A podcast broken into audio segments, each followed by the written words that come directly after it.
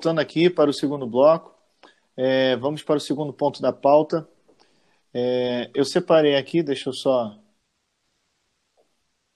Eu separei aqui uma notícia aqui, que é o seguinte: comissão retira prisão em segunda instância de pacote anticrime do Moro. O grupo de trabalho criado na Câmara para analisar o pacote de reformas legislativas do ministro da Justiça, Sérgio Moro, retirou do texto a proposta de liberar a prisão antes do trânsito em julgado da condenação. Bem, é uma questão polêmica, é, é uma questão que foi criada é, no julgamento do. Não foi criada, mas foi muito falada no julgamento do ex-presidente Lula e, e, que agora está novamente aí em pauta, em voga, todo mundo falando. O que, que vocês acharam dessa notícia? Depende do, de que prisma a gente vai olhar isso. Sobre o prisma técnico, você vai ter aquela discussão da, da culpabilidade, do que diz a Constituição, de que ninguém será é, é, considerado culpado até o, até o trânsito em julgado. Perfeitamente defensável, perfeitamente possível essa linha de raciocínio. Por outro lado, você vai ter aquelas pessoas que defendem: bom, você já tinha requisitos para decretar a prisão preventiva, que não tem prazo, você já tinha requisitos para oferecimento da denúncia e o indivíduo continuava preso, se eu tive uma decisão em primeira instância, não faz sentido aquele indivíduo não continuar preso. Então você tem é, o lado é, que eu louvo, que é da academia. Mas o lado político, que foi o que infelizmente pautou toda essa celeuma em, em, em relação à questão da prisão em, em segunda instância, é que, na verdade, o que a gente quer discutir aqui, e queria na época, era se Lula seria preso ou não, se, se ele poderia ser candidato ou não. É, eu, particularmente, sei que não é nossa, nossa vibe, é, é, mas eu particularmente entendo que a Constituição determina que ninguém poderá ser considerado culpado até o trânsito julgado, e que isso seria uma boa linha de raciocínio para impedir a prisão mesmo a, até a decisão definitiva, exceto, na minha opinião, os crimes considerados violentos, mediante violência ou, gra ou grave ameaça. Nesses, eu entendo que você já tem requisitos para manter por conta da prisão preventiva que certamente já foram decretada. Nos demais, confesso que não faz nenhum sentido não esperar o trânsito em julgado. Não são raras as vezes que as decisões são revertidas pela Suprema Corte ou pelo, pelo, pelo STJ. Então, até mesmo pelo princípio da culpabilidade, veja, nós temos uma herança uh, ou um, um, uma preocupação social com aquele que passa 3, 4, 5 anos na cadeia. E se esse cara for absolvido, se essa pessoa for, for, for absolvida, qual é a responsabilidade do Estado por ter encarcerado aquele indivíduo por tanto tempo? É, nesse sentido aí eu concordo com o Rafael, até porque o, o, o sistema penal brasileiro e a lei penal ela deve ser é, é, utilizada em última instância. Além disso, se você, em um projeto de, de lei, eu acho que é uma PEC, né? Se é uma PEC que, que prevê a prisão em segunda instância e é retirada da prisão em segunda instância, isso, é, usando um raciocínio inverso, isso deixa claro que na Constituição não consta a possibilidade da prisão em segunda instância. Isso é uma exceção e não é a regra. É, concordo com o Rafael que a culpabilidade e, e eu, quando aprendi a Constituição, é, é, é, ninguém será considerado culpado antes de uma sentença com, trânsito em julgado. Então é complicado você. Você. É, é, eu entendo, vai ficar um pouco confuso, mas eu entendo o entendimento do TRF que se valeu de, de, de da possibilidade de, de, prisão após a segunda instância com um condenado é, em colegiado, mas de fato não não não está na Constituição. A Constituição ela prevê ela prevê a prisão após o trânsito julgado. É, tem, e, tem o, justamente falando no... o, o, o Sócrates já falava, né? Na dúvida aplica a lei, né? A Constituição está lá clara. Eu acho que essa questão de interpretação é um negócio muito complicado. Muito complicado. Eu, eu, eu acho que isso, isso acabou sendo um pouco, um pouco não, bastante contaminado com a parte política do negócio. É, é. Como o Rafael disse, é, do ex-presidente Lula ser preso, após a, segunda instância, ele nem ele continuou preso. É, é, é, depois da primeira instância ele foi preso, né? Então ele continuou preso após a segunda instância, continuou preso até hoje.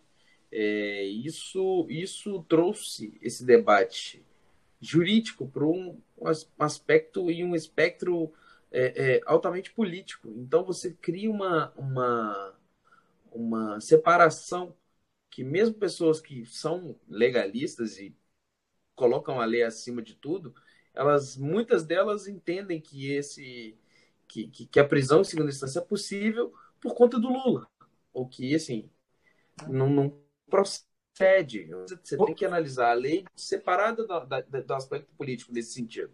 Foi o que aconteceu no voto da, se não me engano, da Rosa Weber.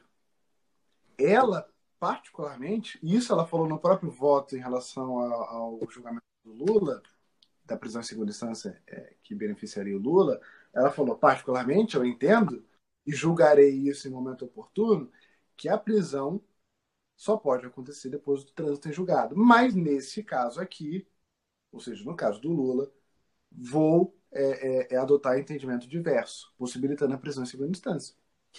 O que o Supremo fez foi, na verdade, assim, é, eu até penso de outra forma, mas como é o Lula, como eu não quero ter um embate com uma mudança é, é, certa no Congresso e na própria e no próprio executivo, como eu não quero ter um embate com a população nem com o legislativo e o executivo, eu vou jogar de maneira diferente e, e manter a, a, prisão em segunda instância para manter o Lula fora do jogo. Acho que no final do dia o discurso político foi muito mais a, aproveitado do que o discurso técnico, porque eu acho que cada um tem, tem a, a sua o, o seu direito à, à, própria opinião. Mas acho que nesse caso aqui não foi opinião técnica jurídica, como a gente diverge diversos assuntos sobre diversos pontos no direito. Nesse caso aqui foi eminentemente político. É, mas é, é, é, bom, deixa... é, é bom lembrar que essa técnica do TRF, ela, ela já era usada bem antes do Lula também, né? Esse precedente do TRF, ele é anterior ao Lula. Só para não deixar só ligado ao Lula. Não, deixa, deixa eu... Do TRF eu não fazia a menor ideia. O que eu falei foi da Suprema Corte. Não, deixa, eu, deixa eu colocar um ponto aqui é, que eu acho que é, é, é, válido, que é a LIC, né, a Lei de Introdução ao Código Civil. Só um ponto aqui, que é uma lei que estabelece algumas normas e que tem algumas coisas interessantes. Ela não está acima da Constituição, mas traz alguns princípios bacanas de serem lembrados. Ela fala o seguinte: é, no artigo 4 ela fala: quando a lei for omissa, quando a lei for omissa, o juiz decidirá o caso de acordo com a analogia, os costumes e os princípios gerais do direito. Quando a lei for omissa, na aplicação da lei, o juiz atenderá aos fins sociais a que ela se dirige e às exigências do bem comum. Veja que o tempo inteiro, na lei de introdução ao Código Civil, ele faz remissão à lei. Ele não pula, ele não fala, o juiz atenderá aos fins sociais. Antes disso, tem um trecho, na aplicação da lei. Então é um negócio muito complicado quando você deixa e, e, de aplicar e de obedecer a norma é, básica que é a Constituição. Né? Isso pelo próprio STF e, e dos tribunais superiores, por mais que exista precedente, jurisprudência, essas coisas todas. Não, claro. Mas é, é, é um ponto que a gente tem que se preocupar, porque isso começa a virar uma bagunça, como está hoje uma bagunça, né? Isso começa, Ali, é, quando o Supremo era duramente criticado por ser um sino sem badalo, por julgar, mas sem, sem efetividade prática.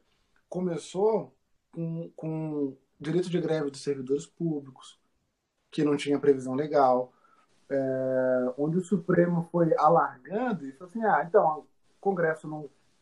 É, é, é Congresso não, não, não realizou a lei. Fixei prazo, o Congresso não cumpriu. É, então eu vou, vou legislar pelo Congresso. Sim. Isso, quando consagrava direitos, ok, ótimo, batemos palma. O STF está finalmente criando. Mas agora a gente já chega a níveis sensíveis de criminalização. É, eu, eu acho assim, é, eu, eu, acho que, eu acho que não dá, não dá para descumprir. Eu, eu sou muito. Desculpa, Otávio, te cortar. Eu, eu acho que eu, sou meio rígido nesse ponto. É, tem certas coisas que não dá para você é, alargar tanto. Porque no momento que você alarga, você está sujeitando a Constituição a fatores externos e ao pior fator que a gente tem, que é o fator humano, Não. e que atrapalha todo é, o sistema jurídico do Brasil, que é esse, fator humano, que faz trazer todos esses pontos. Eu só vou ser obrigado a cortar esse assunto porque a gente tem que obedecer aqui o nosso tempo e a gente tem que parar de novo para o nosso break aqui. Desculpa aí, é, eu sabia que isso ia trazer uma polêmica, mas eu vou tentar no próximo bloco a gente ver se a gente volta aí nesse assunto. Ok? Até já, pessoal.